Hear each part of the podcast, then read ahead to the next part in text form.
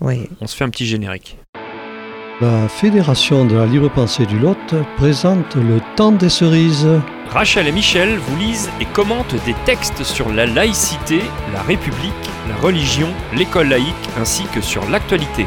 La libre pensée n'est pas une doctrine, c'est une méthode, celle du libre examen. Elle ne tient pour vrai que ce qui est vérifiable et vérifié. Il en découle que nous nous affirmons progressistes, anticapitalistes, anti-religieux, antimilitaristes et partisans actifs du progrès social. Le temps des cerises, une émission mensuelle sur Décibel FM. Bonjour à toutes et à tous et bienvenue dans l'émission du temps des cerises. Ça y est, cette fois-ci, l'émission porte vraiment bien son nom. On est au mois de juin, c'est le temps des cerises. Et d'ailleurs, eh bien, c'est la dernière euh, émission pour cette saison 2017-2018. Ensuite, cet été, vous écouterez toujours Rachel et Michel, mais ce sera dans le cadre des rediffs de l'été sur Décibel FM. Tout d'abord, comme d'habitude, bonjour Rachel et Michel. Bonjour, bonjour à tous. Bonjour, bonjour à tous.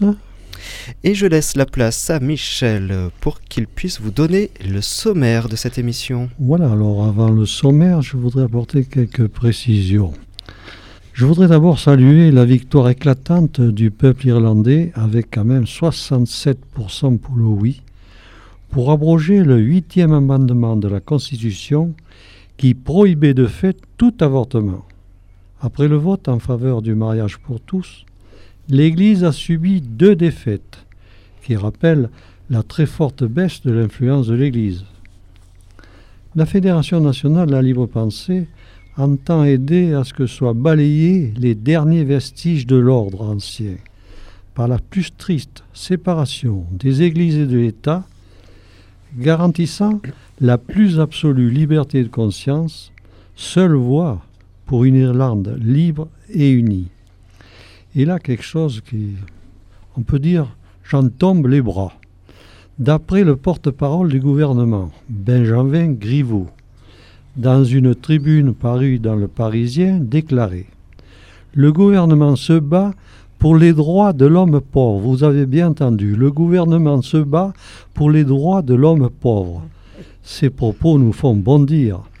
Les cadeaux aux riches, la baisse des APL, l'ISF, la CSG pour les retraités, la casse du Code du travail, la sélection à l'université, etc., etc. Tout ça, c'est pour l'homme pauvre Alors, on va parler aujourd'hui, pour notre émission, des réfugiés, ces réfugiés que l'on ignore. Et puis la date du 20 juin, qui est la journée nationale des réfugiés. Le devoir d'assistance, qui est le nôtre, qui disparaît. Bravo, monsieur Colomb. Le futur vous jugera. Hein. La laïcité s'applique-t-elle aussi au président de la République?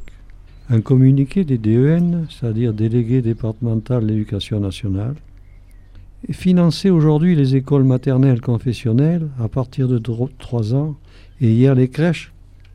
Et puis un petit article intéressant, ça frissonne pour la soutane, ça tremble sous le surplis. Le cardinal Georges Pell sera jugé. Et l'affaire Vincent Lambert, dont on parle beaucoup avec l'obstination et l'entêtement de l'Église et du pape. Et pour finir, quelques bling-bling. Et pour commencer, Rachel, à tous ces réfugiés que l'on ignore, injustice d'hier et d'aujourd'hui?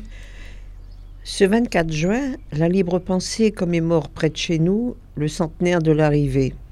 Le 26 juin 1917, à la Cortuine des 10 300 soldats russes de la première brigade qui, depuis des mois, étaient mutinés contre leur hiérarchie, refusant de poursuivre les combats, exigeant leur rapatriement immédiat en Russie, ou s'amplifiait le processus révolutionnaire engagé en février qui avait entraîné la chute du tsar.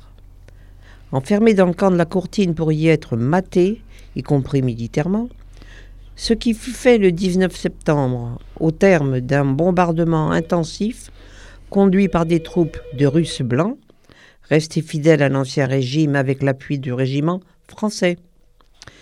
Nous disons non à la guerre, nous disons non à la violence et à la haine qui ne conduisent sur aucun chemin de paix. Le 20 juin est la journée mondiale des réfugiés, selon l'ONU, Une personne est déplacée toutes les trois secondes dans le monde. Le nombre de déracinés a atteint 65,6 millions en 2016. Le dernier rapport du Haut Commissariat des, États, des Nations Unies pour les réfugiés estime qu'en 2016, il y avait 40 millions de déplacés internes et 22 millions de réfugiés pour cause de famine, notamment dans les pays de la Corne de l'Afrique, ou en raison de la multiplication des conflits armés dans le monde. S'ils fuient, c'est d'abord pour trouver un refuge, c'est-à-dire un appui, un soutien, un recours. Il n'existe pas de déraffinement sans nécessité absolue. Ils recherchent ensuite le droit d'exister en être humain autonome. Que leur proposons-nous? En Europe d'abord? Aux États-Unis? En Australie, etc. Des frontières qui se ferment et le refus de les accueillir. Si on les admet, c'est pour leur proposer des déplacements incessants. L'impossibilité de s'abriter et de se nourrir humainement. Tout comme on peut les laisser périr en Méditerranée. Ainsi, ils n'atteignent pas la terre ferme et le devoir d'assistance qui est le nôtre disparaît. Ne porterons-nous pas un jour le lourd fardeau de notre responsabilité à laisser des milliers d'enfants dans des jungles où ils sont victimes des pires violences et d'une absence d'aide et de soins incompatibles avec nos principes fondamentaux Quand on dit nos principes, je souligne, c'est les principes de la libre pensée. En quelques mots, plus de 10 000 morts en mer ces trois dernières années, plus de 2000 mineurs réfugiés en France dans la jungle, dans le désarroi le plus total. Je pense au film Les enfants de la jungle. Que dire de ces enfants syriens, enrôlés dès leur plus tendre enfance dans un univers de violence sans précédent que ni leur âge, ni leur environnement ne leur permet de mesurer. Ils sont des guerriers, fusils au corps, hauts comme trois pommes, et tuent impunément des suppliciés au nom d'Allah sans savoir ce qu'ils font. Ils sauront plus tard, devenus adultes, qu'ils sont des machines à promouvoir la violence et la haine, des machines à tuer. Euh, si vous voulez vous rapporter, allez voir euh, l'article du canard enchaîné de fin juin. Il s'intitule Bourreau d'enfants de Sorge Chalandon. C'est un article, je vous préviens, qui glace le sang. À tous ces réfugiés que l'on ignore, l'injustice d'hier et d'aujourd'hui. Eh oui, Voltaire écrivait C'est le refuge ordinaire de vous autres, messieurs les auteurs, que d'accuser l'injustice du siècle. Le refuge est ce lieu ou cet endroit où quelqu'un qui est poursuivi ou menacé peut se mettre à l'abri. Menacé par ces causes inhumaines, nous nous réfugions derrière nous-mêmes, derrière notre impuissance économique, sociale, individuelle et collective à accueillir et accompagner. L'humain aurait-il perdu toute qualité d'empathie et de dignité pour laisser tous ses enfants, ses hommes et ses femmes isolés, violés, violentés, rationnés? Notre responsabilité n'est-elle pas immense pour les générations qui viennent? Nous contenterons-nous longtemps d'accuser les injustices de notre temps? Le Haut Commissariat des Nations Unies pour les réfugiés a donc lancé en juin 2016 la pétition Avec les réfugiés dans le but d'envoyer un message clair au gouvernement afin qu'il coopère pour améliorer les conditions de vie des réfugiés. Cette pétition leur demande au gouvernement d'assurer que chaque enfant réfugié soit scolarisé, chaque famille réfugiée puisse vivre en lieu sûr, chaque réfugié puisse travailler ou acquérir de nouvelles compétences. Il ne s'agit pas vraiment de partager un fardeau. Il s'agit de partager une responsabilité mondiale fondée non seulement sur le principe général de notre humanité commune, mais aussi sur les obligations particulières qui nous incombent en vertu du droit international. Les problèmes fondamentaux, ce sont la guerre et la haine, et non pas les personnes qui sont obligées de fuir. Les réfugiés font partie des premières victimes du terrorisme. Tel est le message du secrétaire général de l'ONU, Antonio Guterres. Décibel FM, le temps des cerises, Rachel et Michel.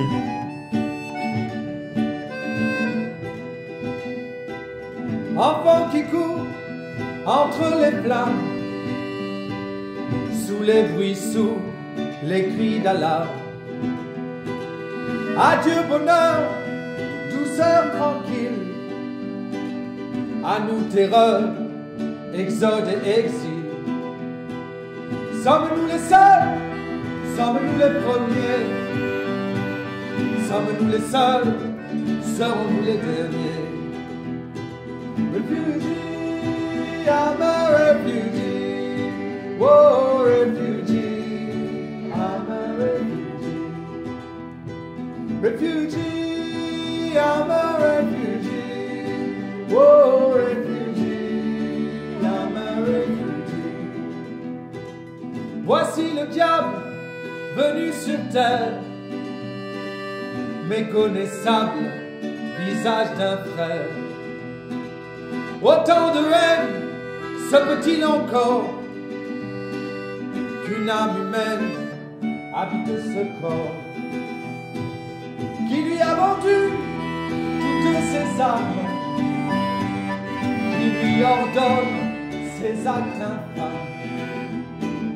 Sommes-nous les seuls, sommes-nous les premiers, sommes-nous les seuls, serons-nous les derniers?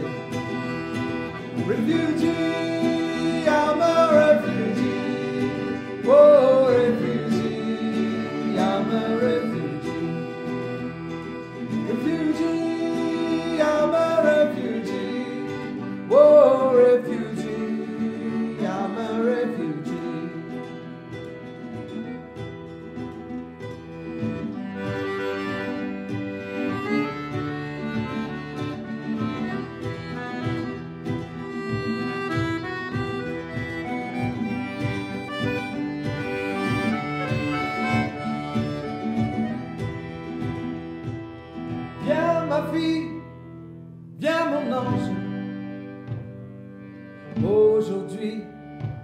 prenons le large. Cramponne-toi, quoi qu'il arrive. Tu n'échoueras pas sur l'autre rive. Sommes-nous les seuls, sommes-nous les premiers, sommes-nous les seuls, sommes-nous les derniers?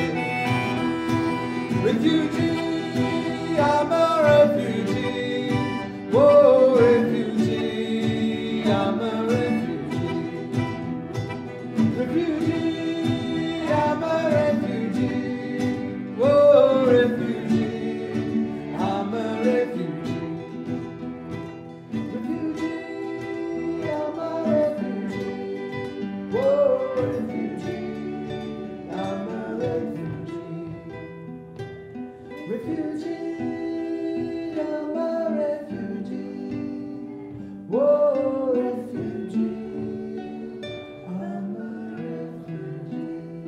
Et maintenant, on pose une question. La laïcité s'applique-t-elle aussi au président de la République?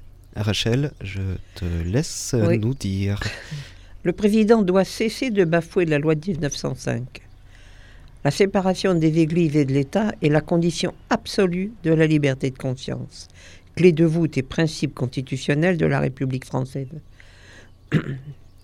Par ses deux premiers articles, la loi du 9 décembre 1905 fonde, structure et détermine l'organisation laïque de la République.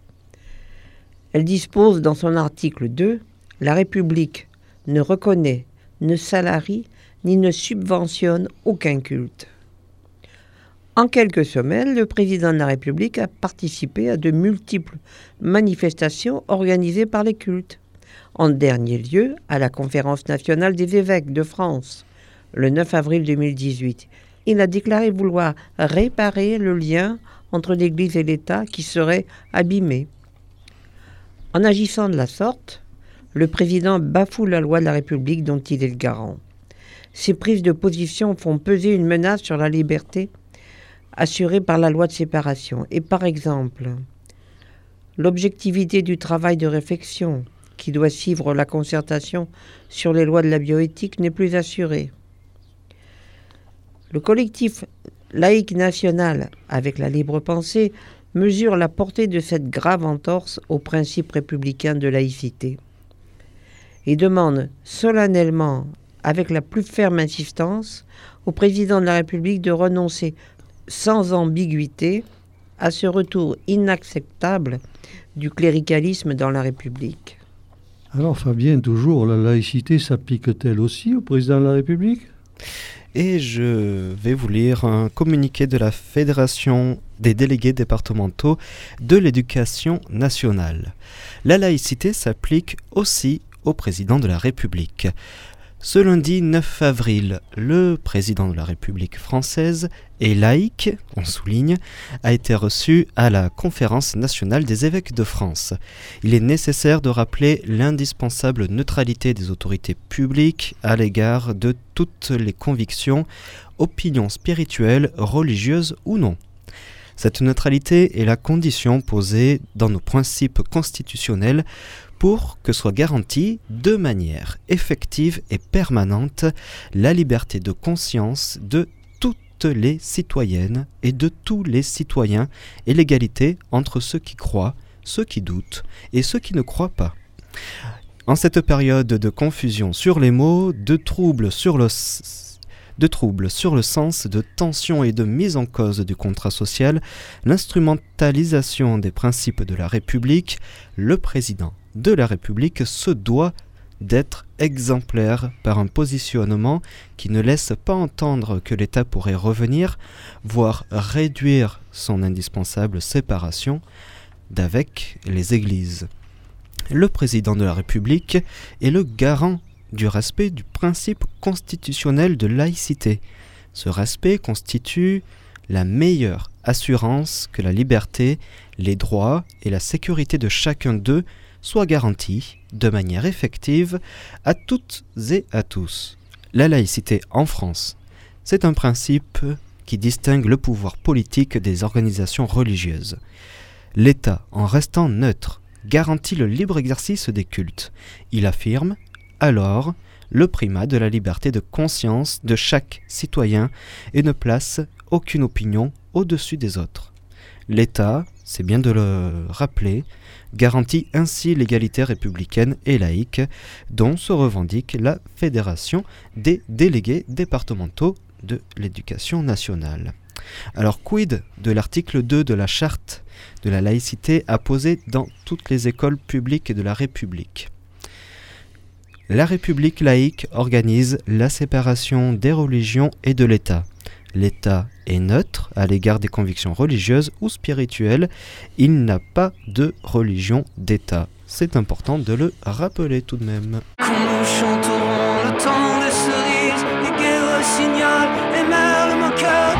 Rachel et Michel, le temps des cerises.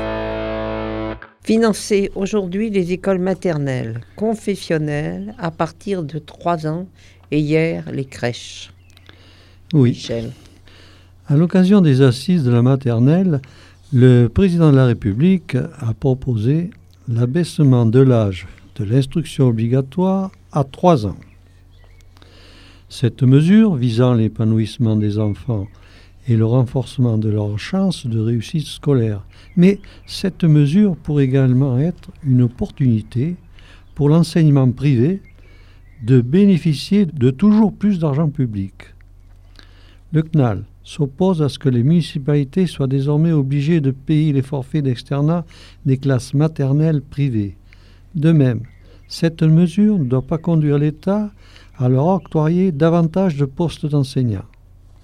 Plus largement, il est grand temps que soit menée l'évaluation du montant global du financement public de l'enseignement privé qui est essentiellement confessionnel. Depuis près de 60 ans, notre pays finance la concurrence à son propre service public d'éducation. Le GNAL dénonce cette politique qui sépare la jeunesse et mine notre avenir commun. L'offre d'éducation de l'enseignement catholique investit désormais, avec les moyens de la puissance publique, de nouvelles cibles, des crèches aux facultés. Aujourd'hui, les tenants d'un enseignement privé veulent mettre en œuvre, disent-ils, un contrat global et unique entre le ministère et le secrétaire général d'enseignement catholique pour toutes les écoles, avec un objectif libéral affiché, Cela maintiendrait un fort clivage entre enseignement public et privé et les mettrait franchement en concurrence. Le secrétaire général de l'enseignement catholique souhaite privatiser le service public et lui imposer son mode de gestion et de recrutement, voire ses programmes, et veut étendre la contractualisation avec l'État aux établissements publics. Il estime ainsi que la loi Carl, instituant un chèque éducation, n'est qu'un bon compromis à un instant T. Décibel FM, le temps des cerises, Rachel et Michel.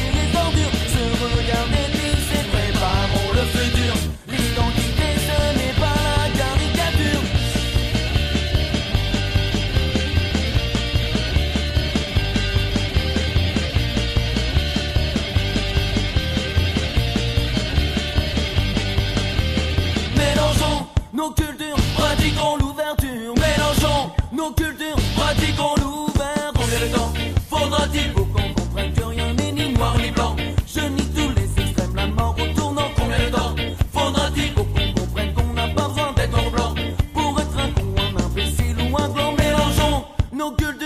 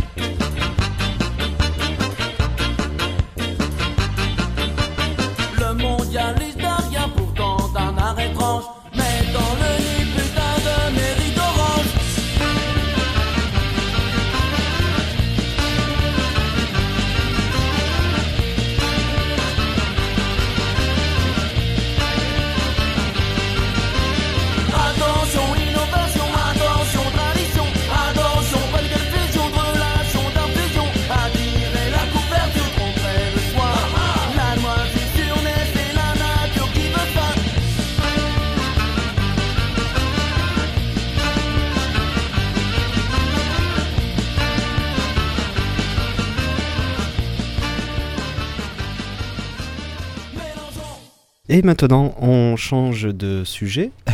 Euh, J'aime bien le titre. Ça frissonne sous la soutane, ça tremble sous le surplis. Rachel, c'est à toi. Le numéro 3 du Vatican, le cardinal Georges Pell, sera jugé pour des accusations d'agression sexuelle ancienne, a décidé un tribunal de Melbourne mardi 1er mai. Le cardinal australien de 76 ans, présent au tribunal à lecture des attendus, a décidé de plaider non coupable. Il dément catégoriquement toutes les accusations portées sur lui. Le scandale a provoqué une onde de choc en Australie. L'annonce de l'inculpation de Georges Pell avait coïncidé avec la fin d'une longue enquête nationale portant sur les réponses institutionnelles apportées en Australie aux abus sexuels commis sur des enfants. Le gouvernement avait ordonné son ouverture en 2012, après une décennie de pression de la part des victimes. Quand l'Église a décidé du célibat des prêtres en 1123, il gagnait principalement sur les avoirs bien terrestres que le jeu des héritages lui soustrayait. Absolument inimaginable pour une Église qui fait profession de pauvreté. Rien à voir donc avec les galipettes sexuelles, et pourtant. L'Église a un sérieux problème avec les transgressions innombrables, notamment pédophiles, de son clergé. Quand nous chanterons le temps des cerises, les guerres signalent et merle mon cœur. Rachel et Michel, le temps des cerises. Et maintenant, on va parler d'une affaire que tout le monde a entendu parler. C'est l'affaire Vincent Lambert. Obstination et entêtement sur argument religieux, Fabien? Et oui, les parents contestent la décision du CHU de Reims, une décision qui porte à arrêter les traitements de leur fils. Le pape a aussi appelé à le maintenir en vie. Le pape François a lancé un nouvel appel solennel en faveur du maintien en vie du français Vincent Lambert ainsi que du petit britannique Alfie Evans, pour lesquels la justice a statué en faveur de l'arrêt des traitements. Je voulais répéter et confirmer de manière forte que le seul maître de la vie, du début jusqu'à la fin naturelle, est Dieu.